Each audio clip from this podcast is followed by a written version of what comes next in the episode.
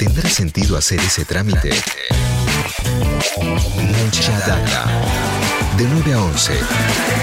Por Nacional Rock. Yo llevo, llevo en mis oídos la más maravillosa música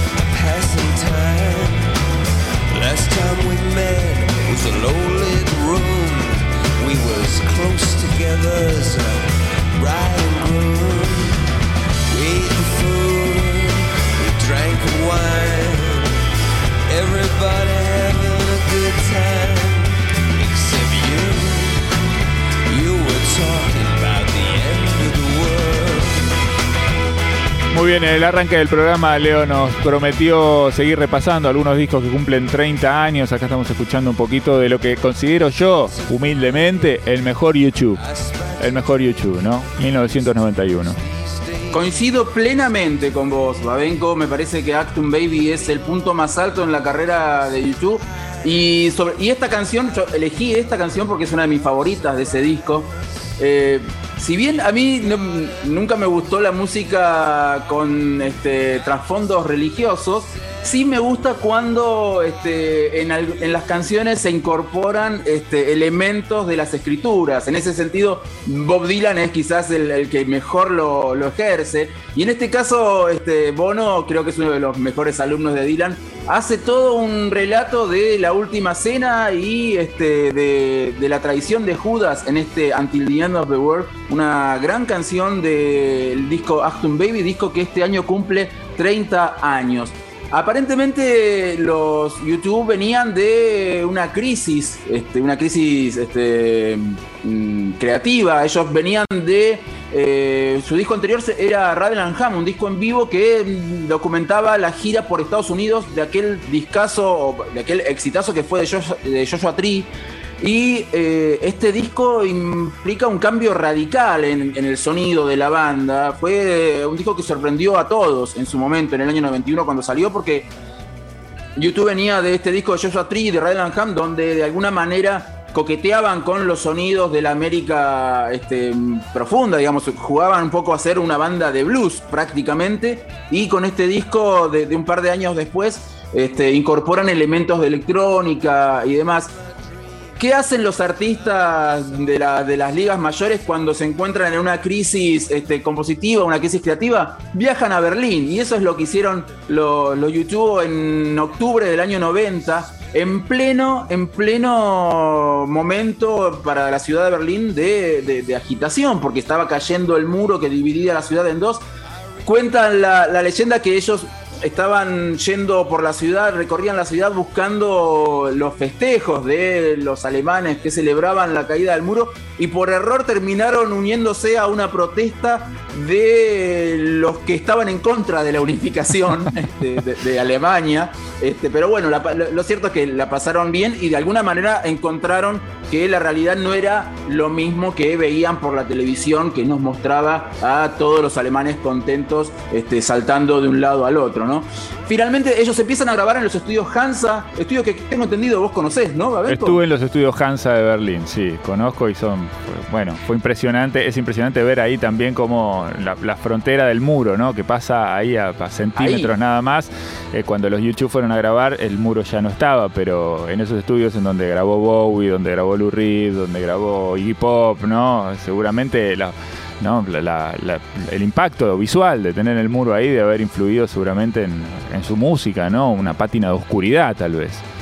Sin duda, sin duda el, entorno y, el clima de la ciudad por esos días este, habrá influido bastante a la hora de, escribir estas canciones. De todas maneras, ellos este, empezaron grabando en los estudios Hansa y terminaron grabando en un estudio en Dublín, en su Dublín natal, y finalmente sacaron este disco Achtung Baby, que en realidad mm, yo siempre lo veo este, como la primera mitad de, um, de un disco global que incluye también a Suropa, otro disco en el que de alguna manera refuerzan esta apuesta por el, cambio de sonido de, con respecto a lo que venía siendo la banda hasta el año 91. Hablábamos que, decíamos que esta canción tiene elementos de eh, la última cena, de la traición de Judas en, el monte Getsemaní y, demás este, escenas del Nuevo Testamento. Y la siguiente canción también, de alguna manera, está inspirada en esos hechos.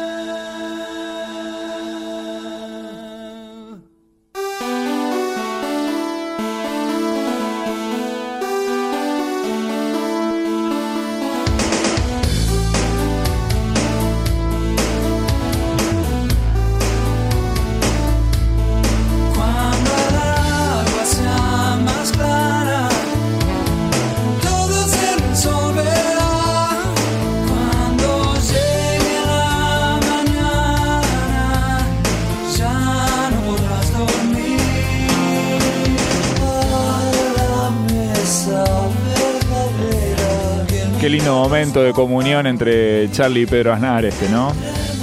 Así es, esto es Tango 4 también, otro disco publicado en el año 1991 y otra vez la última cena, ahí como este trasfondo de una canción que incluye en este caso la participación del actor Alfredo Alcón, haciendo, leyendo algunos textos, este, poniéndose en, el papel de Jesús, ¿no? Ahí diciendo algunas palabras de las escrituras. Esta canción, 30 eh, denarios se llama, y si bien muchas veces o generalmente la inspiración a García le llega a través de las películas que ve en el cine, a diferencia de, por ejemplo, Spinetta, que siempre está citando este, autores o libros.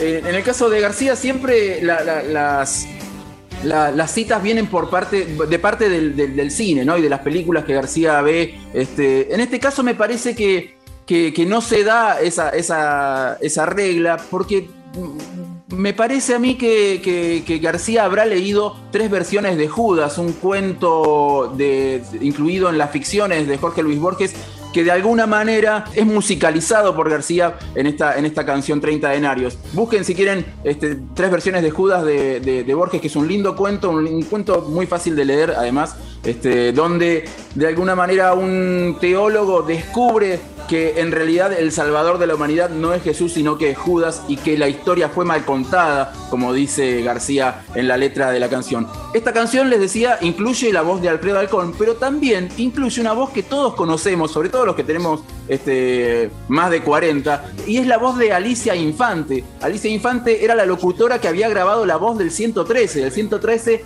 era el número de teléfono al cual uno llamaba para saber la hora oficial, ¿se acuerdan? Este, por ahí los sigue existiendo, sigue existiendo, ¿eh? Sigue existiendo ese servicio. Yo no, estaba seguro de si, si, el servicio del 113 existía. el otro día se lo mostré a mi sobrino de 7 años y dije, a ver si todavía andaba. Funciona entonces y sigue siendo obviamente la voz de Alicia Infante, una voz grabada originalmente en el año 1978. ¿Por qué eh, hablamos de Tango 4 cuando en realidad es el segundo disco en colaboración entre Charlie García y Pedro Aznar? Porque en el medio García y Aznar habían colaborado con, este, con Pinti haciendo el disco Radio Pinti y ese algunos dicen que vendría a ser el Tango 2. Y Tango 3 es un, proyecto fallido que incluía, además de a García y Aznar, a Gustavo Cerati. Claro, se habido, eh, ellos tuvieron un par de ensayos en, la casa de, García, ahí en la avenida Coronel Díaz, actualmente avenida Charlie García, o al menos este, eso es lo que a nosotros nos gustaría que suceda. Este, pero justo se dio el, momento eh, de, la, gira Canción Animal, entonces este, las agendas no, no coincidían. Además, eh, García en esos días ingresa por primera vez a una clínica para rehabilitarse y cuando sale es que eh, se encuentra con Pedro Aznar para grabar las canciones que formarían Tango 4. Entre los invitados, entre la lista de invitados también figuran obviamente Sandro haciendo la versión en castellano de Rompa en Todo de los Shakers y también otro actor, Jorge Luz, participando en Cucamonga Dance. Hablábamos recién, sí. No, me, acordé de un par de anécdotas que contaban respecto de, estas, de estas participaciones, ¿no? Por, eh, en algunas entrevistas cuentan cómo fue los arreglos. Charlie García, ¿no? Se, encarga de contar cómo fue que llamaron a cada uno y, viste, bueno, hay una cosa de que, bueno, son profesionales, están laburando también en algún punto, ¿no? Entonces que Alfredo Alcón, cuando le dijeron, che, mira Alfredo, bueno, esto te lo podemos pagar así o así, bueno, un poco se, se ofendió, como diciendo, yo si yo vengo acá haciendo Alfredo Alcón es porque quiero hacerlo y no tengo, ¿no? Este, no tengo, no vine acá en busca de nada. Eh, el caso de, Sandro, que según cuenta Charlie, lo choluleaban, lo choluleaban todos, llamaban las tías de Pedro Aznar, ¿no? Mientras estaban ahí grabando porque querían saludar a Sandro, todos querían algo de Sandro, ¿no? Un saludito, una cosa, y estaban todos como muy enloquecidos alrededor cuando Sandro llegó de, visita, que también, por supuesto, rechazó todo tipo de, paga, digamos, por eso, lo hizo por, por buena voluntad. Y también cuenta el caso de Jorge Luz, al que, bueno, le compraron unos vinos, ¿no? Entonces se quedó tomando ahí vino, un vino, otro vino, otro vino, y no se iba nunca, hasta que en un momento Pedro Aznar me dio que, tuvo que ir a sentarse con él y decirle, bueno, medio como para ir terminando, eh, Jorge, ¿no? Como un poco cerrando y casi echándolo, ¿no? A Jorge Luz, que, por supuesto se dio cuenta y se recontraofendió cuando lo echaron de, del lugar, porque bueno. Lo banco a Jorge Luz, porque a mí me das vino y no me sacaste. Y sí, claro. este, pero bueno, eh, son como las tres características o las tres anécdotas de estos tres invitados tan particulares del disco. Un cuarto invitado fue Gustavo Cerati, quien finalmente este, pudo participar en el disco en la canción Vampiro.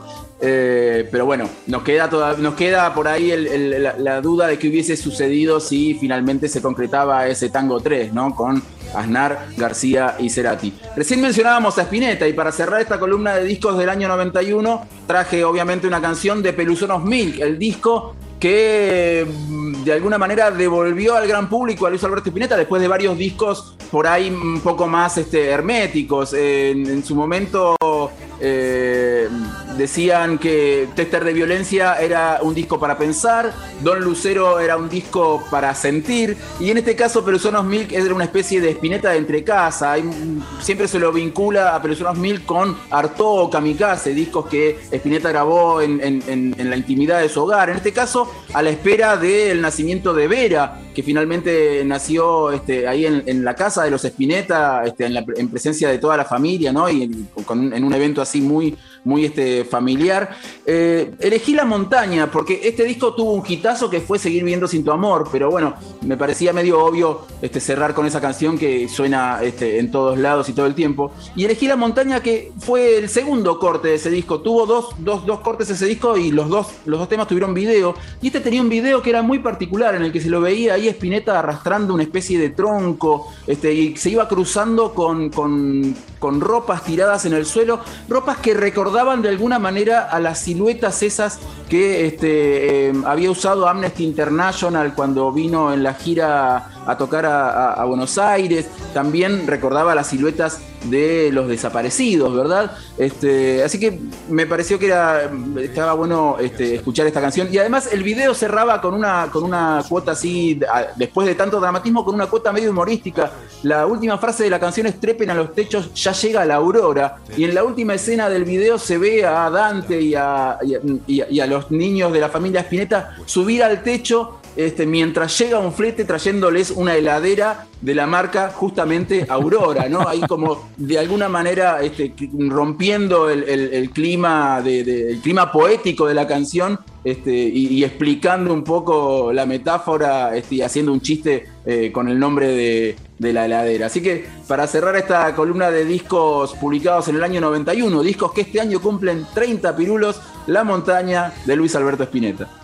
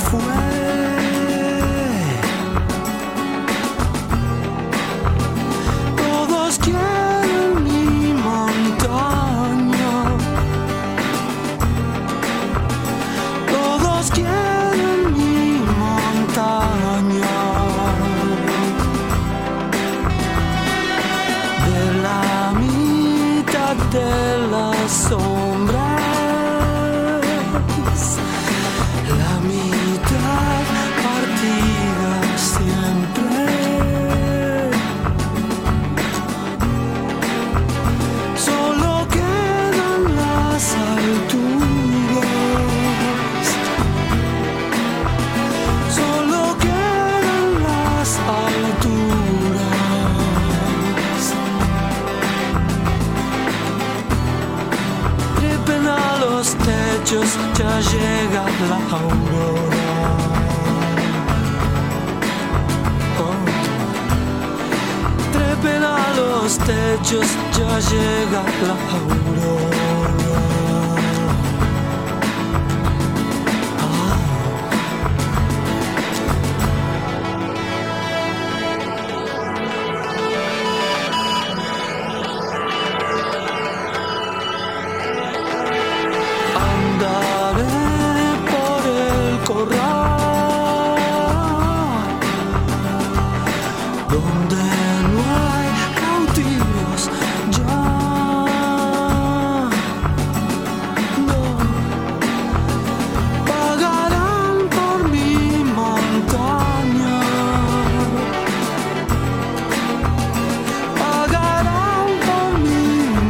大。